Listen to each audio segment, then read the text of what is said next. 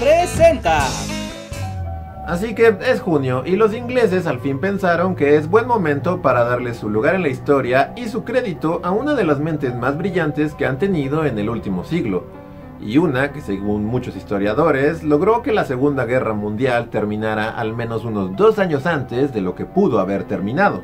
Un genio matemático que descifró las comunicaciones de los alemanes y cuyos logros se mantuvieron en secreto por muchos años, y a quien su país le pagó sus inmensos aportes con un enorme desprecio por el único crimen de ser diferente. Estamos hablando de Alan Turing, y dado que los ingleses al fin se enorgullecen de él, en Bully Magnets pensamos que sería un buen momento para dedicarle un video a su historia. Así es, ya hacía falta hablar de Turing a quien algunos consideran el padre de la informática, o sea, mi papá. Y obvio, no podía faltar en este video para hablar de mi papi, a quien quiero mucho. Ah, sí, hola Dora. Está bien que estés aquí, porque aquí entre nos soy bastante tonto para entender de computadoras y todo eso. Para mí son como brujería o magia negra o algo así. Así que qué mejor que tener a nuestra propia computadora. Dora, para hablar de, bueno, computadoras. Así es, estoy muy emocionada, no puedo esperar para hablar de Alan Turing. Genial, pues yo empezaré con lo fácil. Alan Turing nació en Paddington, Londres, el 23 de junio de 1912. Sus padres trabajaban en la India. Porque ya saben, colonialismo británico de principios del siglo XX. Pero Alan y su hermano pasaron su infancia en Inglaterra, alternando con sus padres cuando estos no estaban trabajando en la India y con un matrimonio de militares retirados que los cuidaba en su ausencia. Desde muy pequeño, Alan dio señales de su genio. Se dice que aprendió a leer él solo en algo así como tres semanas, y desde pequeño se interesó por los números y los rompecabezas. Turing era un ñoño de primera, pero también era un increíble atleta, y como anécdota que ilustra ambas cosas, se sabe que Alan manejó 90 kilómetros en su bicicleta para no perder su primer día de escuela, ya que ese día coincidió con una huelga general en Inglaterra. Alan consiguió llegar a tiempo y el hecho fue recopilado en un periódico local. No me podía perder mi primer día en el colegio por nada del mundo proezas ñoñas de la historia. Sin embargo, la inclinación natural de Alan Turing hacia las matemáticas y la ciencia no le atrajo el respeto de sus profesores en el colegio. En la escuela de Sherborne ganó la mayor parte de los premios matemáticos que se otorgaban y además realizaba experimentos químicos por su cuenta, aunque la opinión del profesorado respecto a la independencia y ambición de Turing no era demasiado favorable. A pesar de ello, Alan continuó mostrando una singular habilidad para los estudios que realmente le gustaban y llegó a resolver problemas muy avanzados para su edad, 16 años, sin ni siquiera haber estudiado cálculo elemental. Este muchachito es un rarito y como que no nos cae bien. Y en 1928, Alan conoció a un nuevo compañero en su colegio llamado Christopher Morcom, y ambos se volvieron amigos inseparables. Compartían el gusto por la ciencia y les gustaba resolver problemas matemáticos juntos. Se dice que Alan se enamoró de Chris, pero esto terminó en tragedia, porque al poco tiempo Christopher Morcom murió de tuberculosis, marcando la vida de Turing para siempre. La muerte de Chris no solo hizo que Alan se volviera ateo, sino que quizá fue lo que detonó su obsesión con el espíritu y la materia, con la mente humana. ¿Qué era? ¿Estaba ligada a nuestro cuerpo físico o era algo totalmente separado? Y si estaba totalmente separada, ¿podría preservarse aquello que llamamos conciencia en una máquina? Todas estas cuestiones resonaron durante toda la vida de Turing en su cabeza y fueron en gran medida el motor de su trabajo y sus aportes a la ciencia. Alan desde entonces pensó en la mente como una máquina que podría replicarse usando lógica matemática. Si admitimos que los cerebros reales, los que se encuentran en los animales y en particular en los hombres, no son sino una especie de máquina, hemos de concluir que un computador digital debidamente programado terminará comportándose como un cerebro.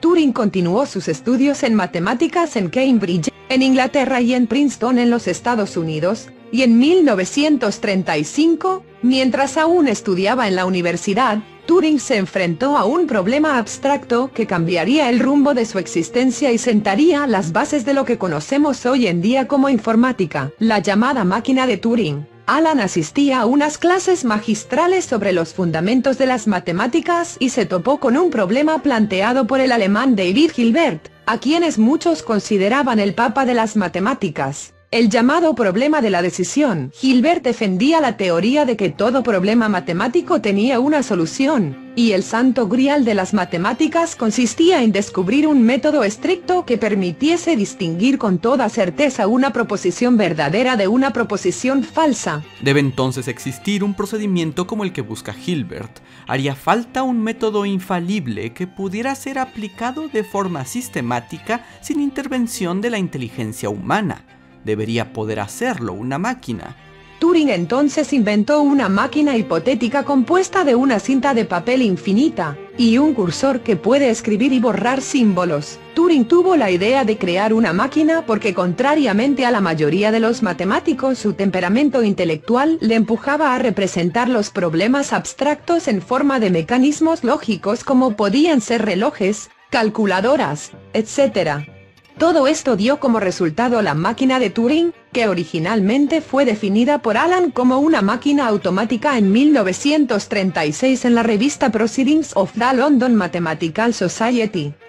La máquina de Turing no está diseñada como una tecnología de computación práctica, sino como un dispositivo hipotético que representa una máquina de computación fue un experimento mental que nadie imaginó se convertiría 30 años más tarde en la base de lo que se conoce como informática. También fue durante su estancia en los Estados Unidos que Turing comenzó a interesarse por la criptografía, el arte de cifrar y descifrar. Y también fue por aquellos años que a los alemanes se les ocurrió invadir Polonia y bueno... Segunda Guerra Forever. Alan volvió a Londres casi casi al momento exacto en el que estalló la Segunda Guerra Mundial y de inmediato fue convocado en Bletchley Park, donde acababa de instalarse el cuartel general del Servicio Británico de Descifrado. Y la tarea a descifrar eran las comunicaciones de los alemanes, y es entonces que tenemos que hablar de la máquina Enigma. Y es también entonces que le cedo la palabra a la computadora, porque la verdad lo mío lo mío es dibujar, y solo digamos que a mí jamás me hubieran reclutado en Bletchley Park, así que, ¿Dora? Claro que sí. La máquina Enigma, diseñada por los alemanes, fue crucial para manejar la comunicación de los nazis en la Segunda Guerra Mundial a través de la radio, de manera encriptada y que fuera imposible de descifrar para sus enemigos. Fue inventada en los primeros años 20 para que los hombres de negocios mantuvieran en secreto sus intercambios comerciales pero en 1923, el ejército comenzó a usar su propia Enigma y para 1935 era ya parte crucial del equipo de comunicaciones de la Armada y la inteligencia alemana. Enigma se veía como una máquina de escribir rara, pero en realidad este aparato fue un verdadero dolor de cabeza para los aliados por muchos años. Al igual que una máquina de escribir, Enigma tenía 26 teclas, correspondientes a las letras del alfabeto, así como también 26 luces, de nuevo con las letras del alfabeto. También contaba con un rotor electromecánico, el cual estaba colocado entre las letras y las luces. Este incluía tres rotores, los cuales giraban y transformaban la letra tecleada en otra parte de ella. Miren, la verdad es muy complicado de explicar y no tenemos tanto tiempo. Así que basta saber que los alemanes cambiaban el código de los rotores diariamente, pero si uno tenía el código correcto del rotor, uno podía mandar un mensaje encriptado que se leería como un montón de letras sin sentido pero que Enigma podría traducir a un texto legible. La secuencia exacta de los alfabetos de sustitución variaba en función de qué rotores estaban instalados en las ranuras, su orden de instalación y la posición inicial de cada uno. A estos datos se les conocía con el nombre de configuración inicial, y eran distribuidos mensualmente entre las tropas al principio y con mayor frecuencia a medida que avanzaba la guerra, en libros a los usuarios de las máquinas. El funcionamiento de las versiones más comunes de la máquina Enigma era simétrico en el sentido de que el proceso de descifrado era análogo al proceso de cifrado. Para obtener el mensaje original solo había que introducir las letras del mensaje cifrado en la máquina, y ésta devolvía una a una las letras del mensaje original, siempre y cuando la configuración inicial de la máquina fuera idéntica a la utilizada al cifrar la información. Para descifrar los mensajes los aliados tendrían que usar 159 quintillones de posibilidades. y por ello Enigma fue considerada la máquina indescifrable de los nazis. De esta manera Hitler utilizaba Enigma para comunicarse con sus tropas en todos los frentes, el ruso, el europeo y el frente de África, mandando mensajes a través de la radio sin preocuparse porque estos fueran interceptados por los aliados. Pero Hitler no contaba con Alan Turing, Alan Turing y todo el equipo de ñoños de Bletchley Park, para ser exactos. Y también todos estos polacos que ayudaron enormemente a descifrar Enigma, empezando por darles a los aliados unas máquinas que consiguieron de los alemanes antes de comenzada la guerra, porque como que ya sospechaban que Hitler se les iba a ir encima. Pero esas son otras historias. Fueron muchas las personas que ayudaron a develar el código Enigma, pero este video es sobre Alan Turing, así que sigamos con él. Turing fue reclutado junto con alrededor de 30 personas, entre ellas arqueólogos, lingüistas, campeones de ajedrez e incluso uno que otro adepto a los crucigramas. Alan era uno de los dos matemáticos en el grupo, lo que nos hace ver que las autoridades británicas aún veían a los códigos como un problema más literario que matemático. Alan fue reclutado por su genio matemático, y aunque no siempre fue la persona más fácil para trabajar, su capacidad mental fue crucial en el curso que tomó la guerra. Turing fue el primero en darse cuenta de que para romper el código Enigma se tendría que usar ayuda de las máquinas y con la ayuda de Gordon Welshman, Turing creó la máquina electromecánica llamada Bomb. Verán, aunque hoy en día los humanos confían ciegamente toda su vida a las computadoras, en aquel entonces la idea de darle la tarea de descifrar un código a una máquina, tarea que hasta la fecha se había hecho de manera manual y usando el cerebro humano, era rara y no todos parecían entenderla ciertamente causó algo de controversia entre las fuerzas aliadas y el equipo de Bletchley Park. Turing llegó a la conclusión correcta de que para decodificar las miles de posibilidades de los mensajes alemanes de manera rápida y eficaz, la inteligencia británica tendría que volverse automática y para marzo de 1940, la primera bomb llamada Victoria fue puesta a andar en Bletchley Park. Esta máquina no decodificaba los mensajes como tal, sino que más bien limitaba las posibilidades al ajustar sus rotores para así encontrar la llave adecuada que los alemanes estaban usando ese día. Las bomb eran máquinas grandes, medían 2 metros de altura y 2 metros de ancho, y pesaban algo cercano a una tonelada.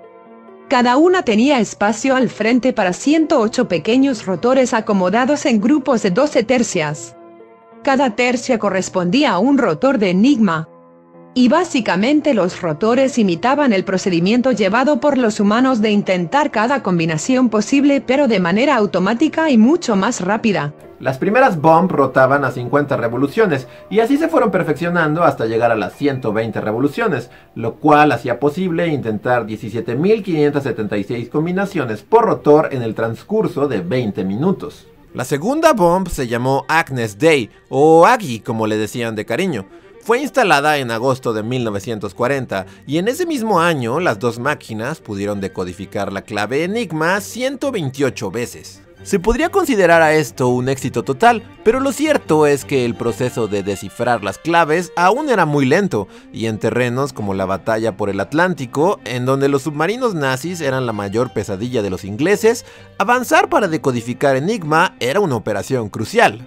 Pero Turing y su equipo de Bletchley Park tuvieron en parte suerte de que el ejército pudo capturar uno que otro bote enemigo con las claves de Enigma y en parte la visión de buscar frases que seguramente irían en los reportes enviados por los alemanes, como por ejemplo su manía de firmar todos sus mensajes con Kyle Hitler.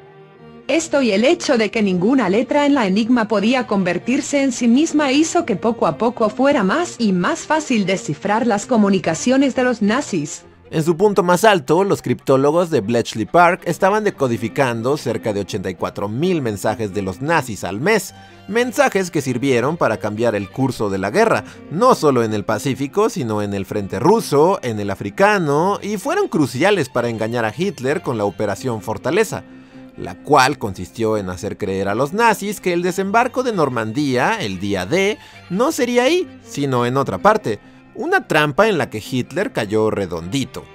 Voy a hacer un berrinche. Un berrinche marca Hitler. A medida que la guerra avanzó, también lo hicieron las formas de encriptar de los alemanes, pero de igual manera, Turing y el equipo de Bletchley Park fueron creando máquinas cada vez más y más complejas, manteniéndose siempre a un lado de los alemanes, y sin dejar que sus mensajes pasaran sin ser decodificados. Y menos mal, porque la amenaza de los submarinos fue lo único que me quitó el sueño durante la guerra.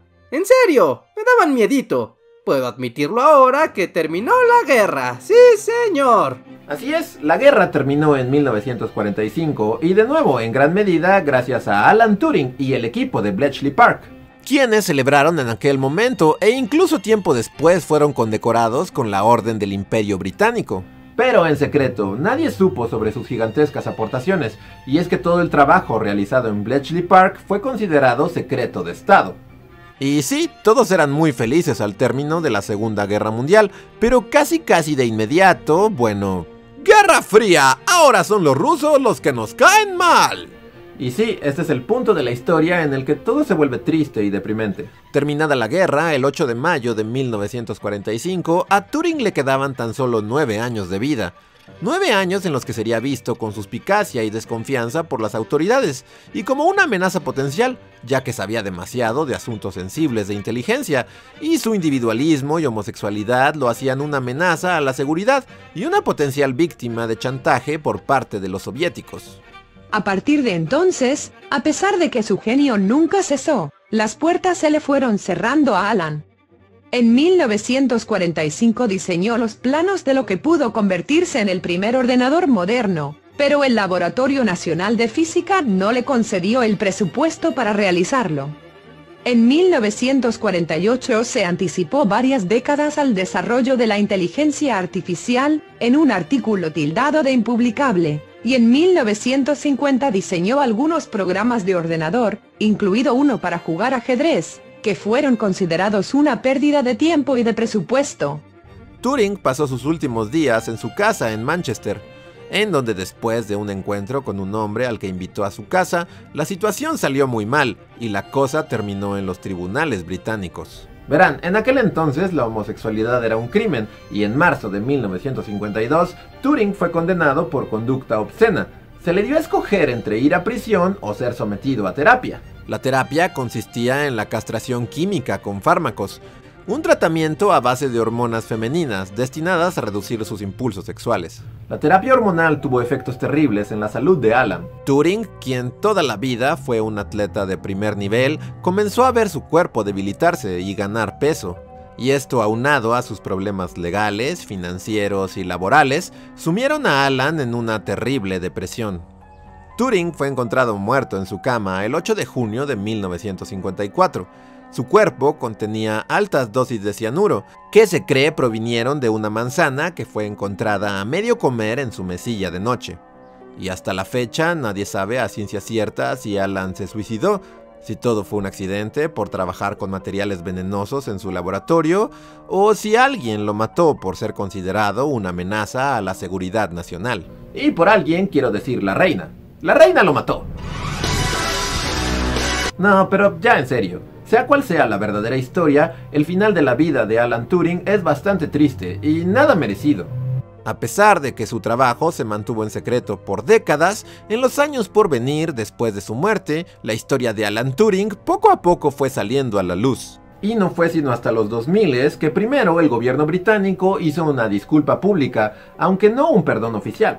Pero el perdón llegó años después, en 2013, después de que figuras de la talla de Stephen Hawking crearan presión social para al fin reivindicar el nombre de Alan Turing. Ey, algo de justicia habrá en todo esto. En 2019, el gobierno británico anunció que la imagen de Alan Turing aparecería en el billete de 50 libras. A partir de... bueno, a partir de ahora. Y de manera apropiada, el billete contendrá también un mensaje en clave con una cita de Turing. Esto es tan solo un anticipo de lo que está por venir y solo la sombra de lo que será.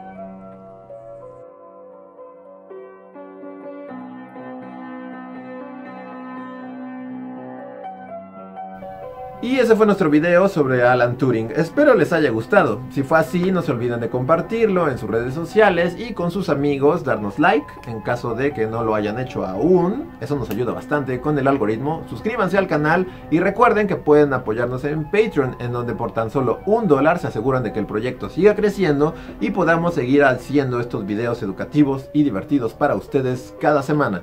Una mención especial a quienes ya nos apoyan, todas estas personas. Dora, ¿quieres mencionar a nuestros miembros más importantes y a quienes queremos mucho?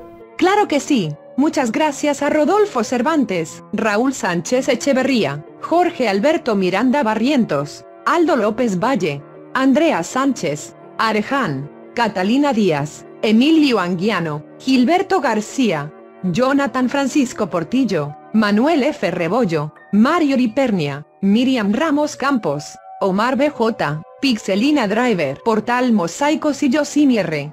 Muchas gracias a todos ustedes por su apoyo, los queremos mucho. Así es, y recuerden que en Bully Magnets tenemos videos históricos y divertidos y educativos cada semana, así que nos vemos la próxima. Adiós.